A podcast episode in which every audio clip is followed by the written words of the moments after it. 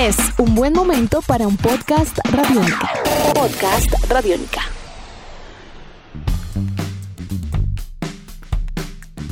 Amigos de Radiónica, sean bienvenidos a una nueva entrega de En Descarga Radiónica, el podcast, un espacio en el www.radionica.rocks donde conversamos semana tras semana, cada martes con ustedes, acerca de mundos paralelos entre cine, televisión, cómics, videojuegos y mucho más. Mi nombre es Iván Zamudio, arroba Iván Zamudio 9 en Twitter, arroba piloto.espacial.3000 en Instagram, contando el día de hoy con la presencia la participación estelar de una persona que si no estuviera en este podcast, este podcast no sería lo mismo. Estamos hablando de Diego Bolaños, arroba Bolanos y Estrada. Maestro Diego, ¿cómo va todo? ¿Cómo vamos? Muy bien, Iván. Como siempre, un placer acompañarlos. A los oyentes de Radónica claramente no sería lo mismo porque entonces tendría que ser otra cosa, pero entonces sería un clon. No vamos a hablar de Dark, ¿cierto? No, no, no. No. No, hoy, no. Hoy no. Hoy no. Hoy no. Hoy, no.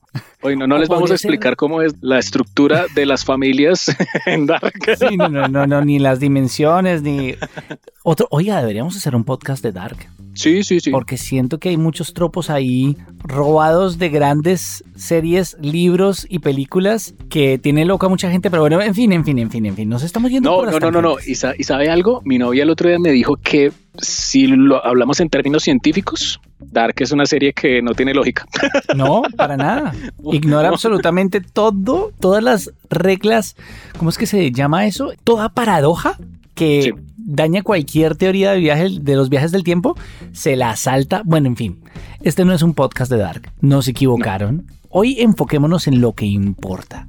Y es el aniversario de la película que en el fondo lo originó todo. Sí, antes hubo Batman, sí, antes hubo Superman. Pero, ¿usted se acuerda dónde estaba la primera vez que escuchó hablar de la película de los X-Men? Uy, claro. Hay una cosa curiosa. Esta película se demoró un poco en estrenarse acá en Colombia, pero para el año 2000 yo estaba en séptimo grado en el colegio y recuerdo que cuando yo estaba en sexto, voy a contar aquí una historia rápidamente.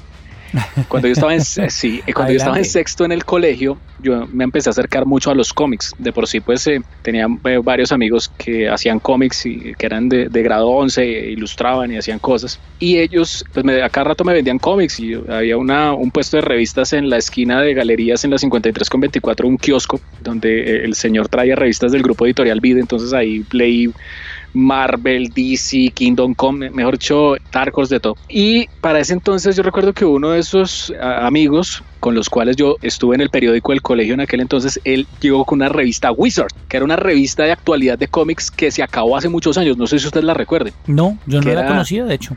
Uy, esa revista era muy famosa porque era, era un magazine de actualidad. Ahí usted lo, lo, empapaban de todo lo que estaba pasando, los proyectos de todas las editoriales, lo que iban a sacar en los próximos meses. Era espectacular esa revista. Y en Wizard, él me mostró en un momento fotos y un artículo en inglés que hablaba acerca de que estaban adaptando una película de los X-Men. Y que en ese entonces el único actor famoso que iba a participar en esa película era Patrick Stewart, recordado por interpretar a Jean-Luc Picard en Viaje a las Estrellas de la Nueva Generación. Y yo le pregunté en ese momento, oiga, venga, ¿quién interpreta a Wolverine? Y me dijo, mire, un joven actor australiano que se llama... Y a mí se me olvidó. ya después supe quién era Hugh Jackman. No, pero... es curioso, es curioso el tema de, de Lovers, ¿no? Porque yo, para el momento en que la película salió, debía estar en noveno grado.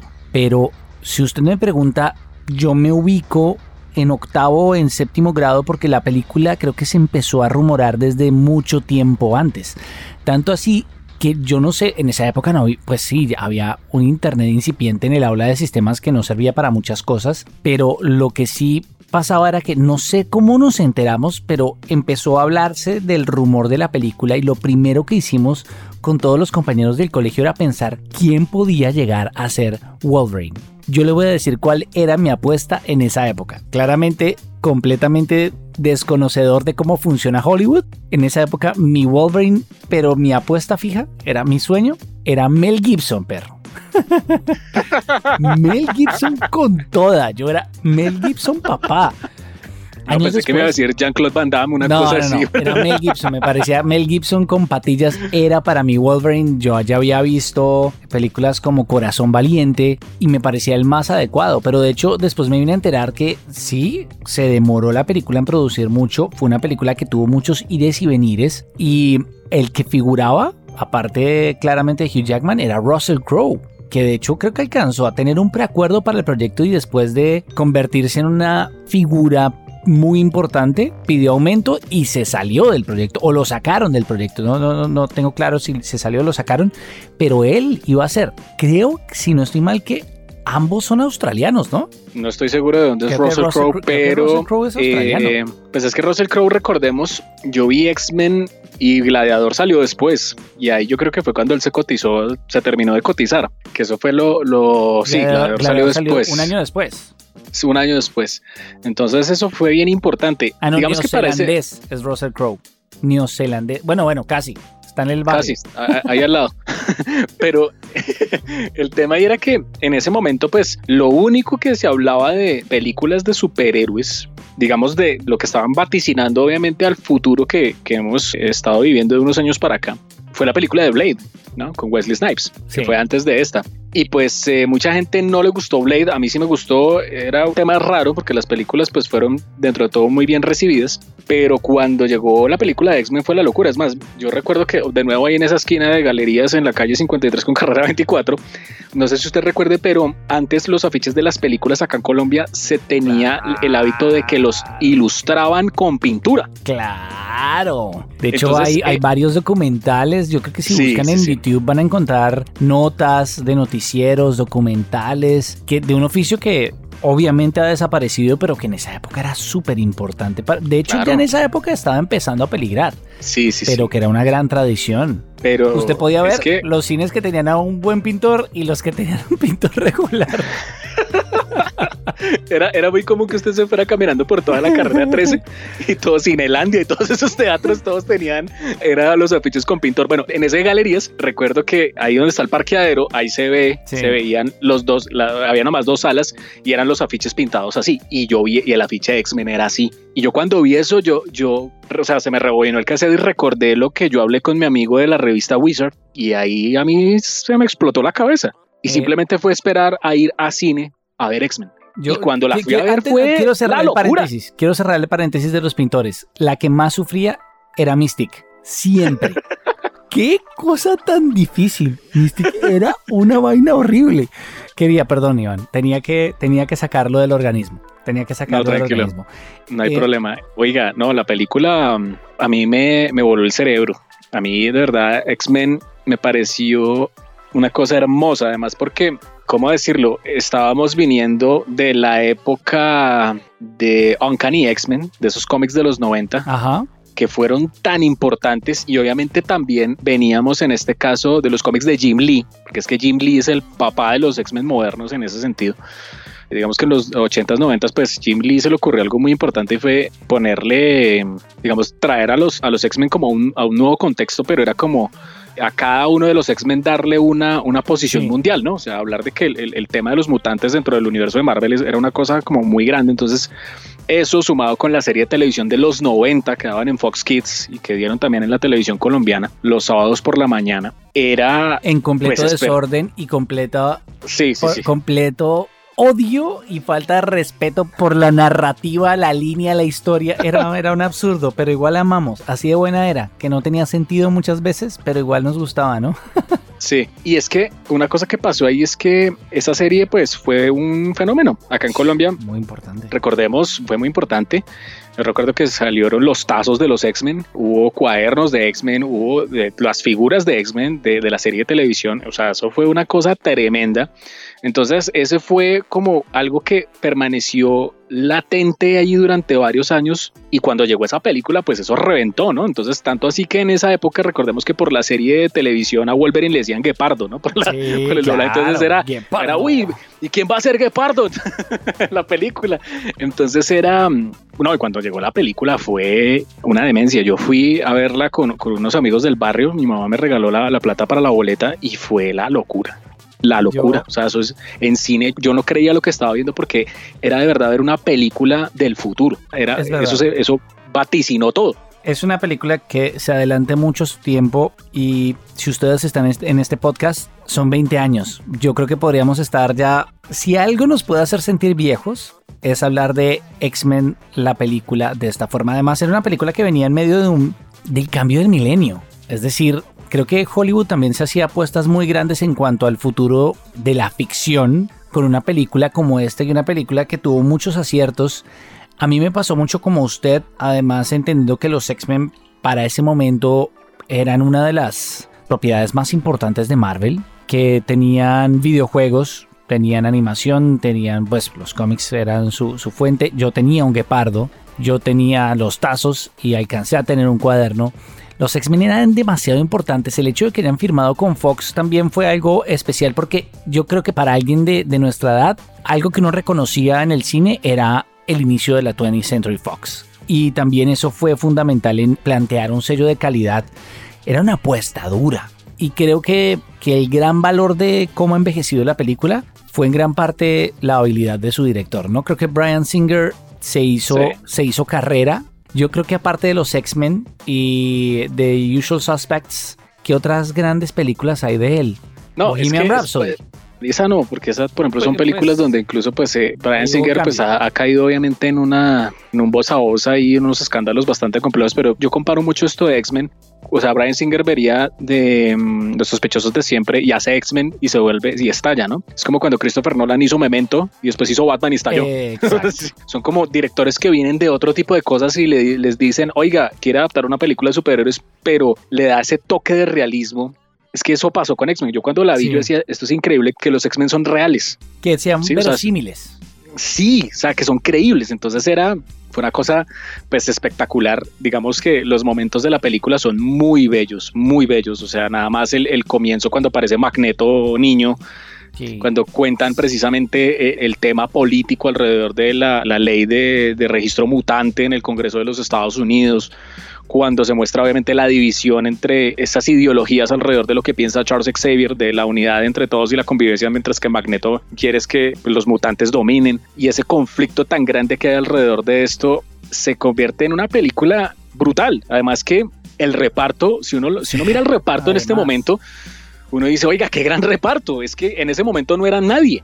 No, el único que era, era increíble era Patrick Stewart. Y, es que trae, es que además tener a Patrick Stewart haciendo el profesor X era como decir, uy, no, este es el actor perfecto. Y lo es. O sea, Patrick Stewart era, él nació para interpretar al profesor X. Él, como Hugh Jackman, y además la película tuvo esa capacidad de convertir a los actores en íconos de sus personajes.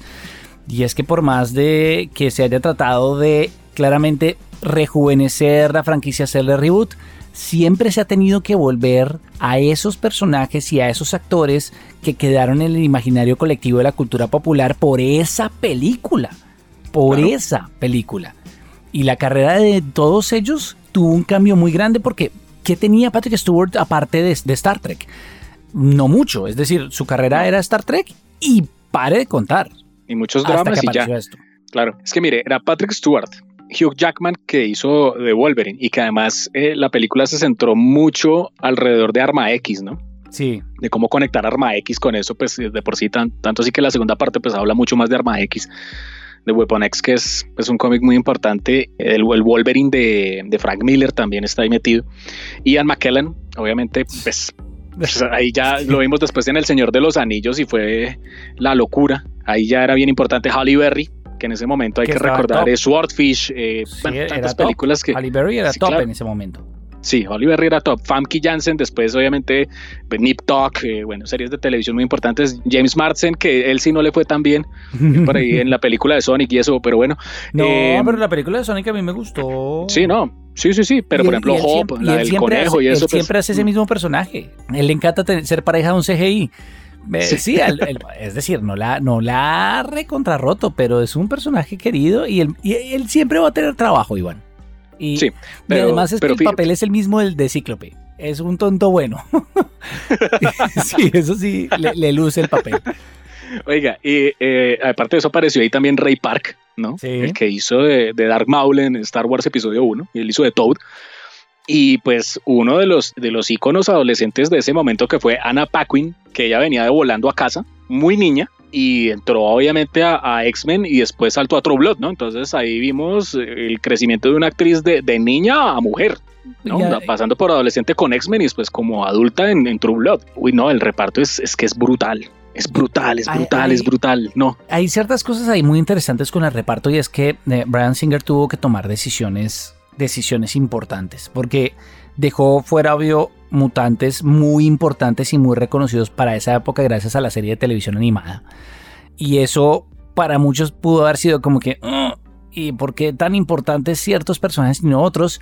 Todo en función de lo que usted decía y era que fuera verosímil. No solo eso. Y dos, haber seleccionado, digamos, eso pasa un poquito con júbilo en la serie animada y creo que él supo darle el giro para hacer que Rogue fuera, Rogue es Titania, ¿cierto?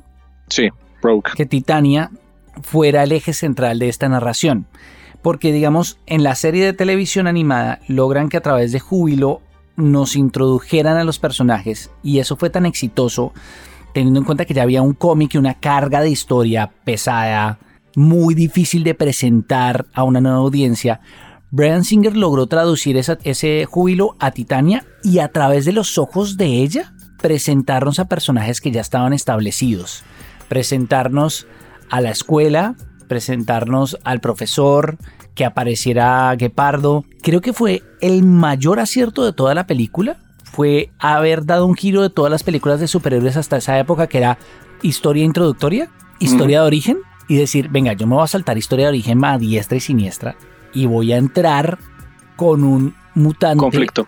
con el cual la gente puede identificarse y entrar en medio del conflicto sin tener que explicarles demasiado el conflicto, sino que lo vayan descubriendo a través de ese personaje que es algo que de hecho creo que intentaron hacer con Future Past y no salió tan bien, que fue una decisión más, más yo creo que de productores y de agentes, pero el acierto de haber, si a mí me hubieran dicho que Titania iba a ser el personaje principal entre comillas en esta primera entrega de X-Men, yo no habría dado una mayor apuesta, pero fue creo que el acierto más grande hace 20 años para presentarnos a los X-Men, ¿no le parece? Sí, sí, porque fue, fue bien diferente. Fue acercar a la gente a un contexto desde la inocencia, ¿no? Y, el otro tema es que es como esa inocencia, pero el otro lado es, Wolverine que, está tratando como de, tiene toda esa experiencia, pero está tratando de como encontrar un lugar en el mundo.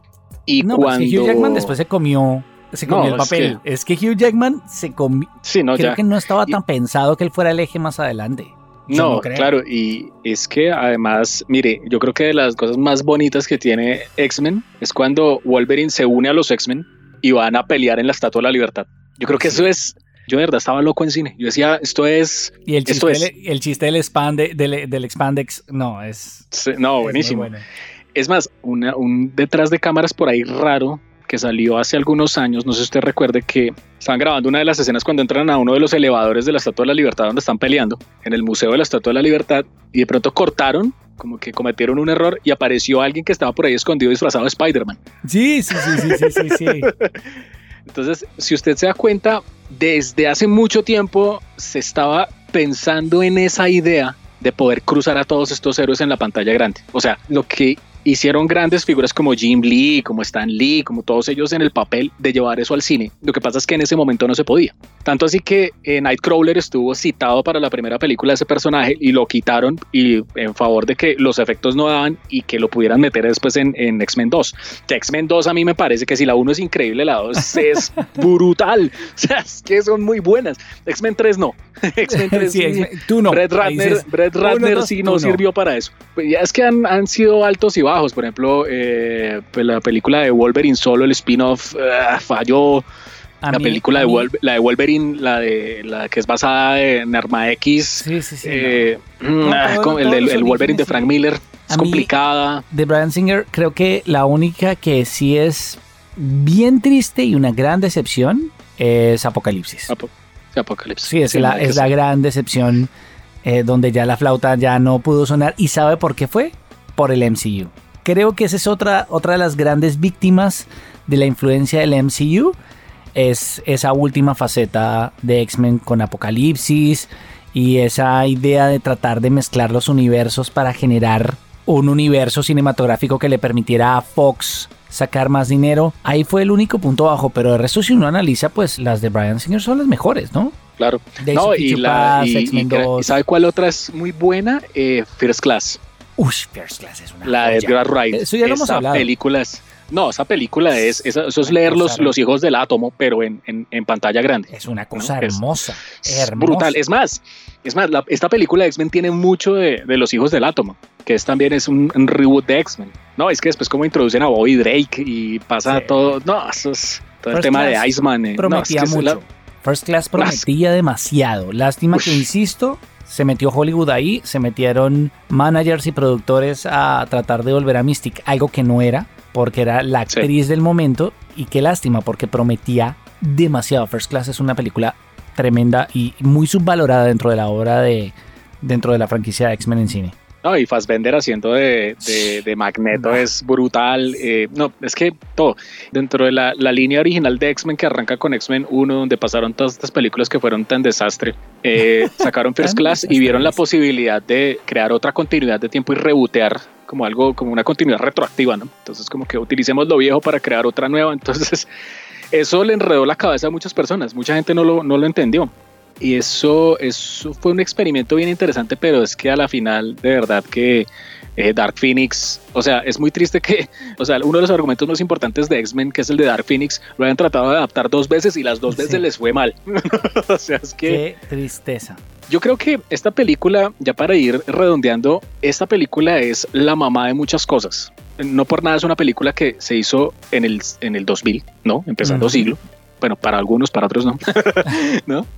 Pero esta película viene siendo el antecedente directo de muchas otras cosas. Es más, si usted se pone a mirar, X-Men le fue muy bien y fue una película seminal alrededor de todo esto, tanto así que años después empezó a aparecer con mayor continuidad, o sea, con mayor en mayor cantidad de oportunidades más películas de superhéroes, ¿no? A los tantos años empezamos a tener Daredevil, Cuatro Fantásticos. Hay cientos de películas que Marvel sacó que han sido malas. O sea, hay una de Swamp Thing que es terrible. Hay muchas, muchas. Y empezaron a salir muchas y muchas películas. Y yo creo que de todos esos, esos procesos que llegaron a ser tan difíciles y tan complicados, donde X-Men lo logró, las películas de Spider-Man, las de Sam Raimi, lo lograron de cierta manera. Eso fue abonando terreno para tener lo que se tiene hoy. Y, es, y, es claro que la película de X-Men, la película de X-Men enseñó esa aproximación de entender algo verosímil alrededor de los superhéroes.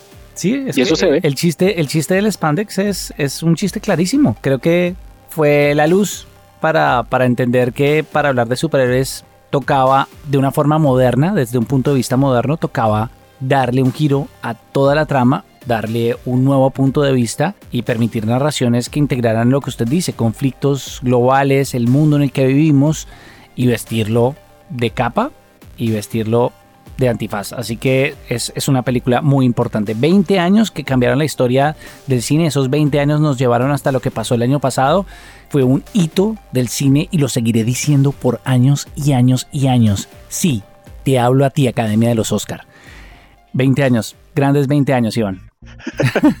Grandes 20 años para los X-Men. Antes de finalizar, invitarlos rápidamente a que todos los martes, muy pendientes del www.radionica.rocks, estén atentos de todos nuestros podcasts, de todo el contenido que estamos publicando a través de nuestro sitio oficial en internet. Muchas otras series de podcast, como es el caso de Tribuna Radiónica, el podcast de Rock and Roll Radio, de igual manera el podcast de Calle Radiónica. Todos estos contenidos desarrollados por el equipo de Radiónica todos los martes a través de www.radionica.rocks y a través de nuestra app Radiónica. Nuestros podcasts están en en iTunes, en RTVC Play y en nuestra app Radionica para Android y iPhone. Podcast Radionica.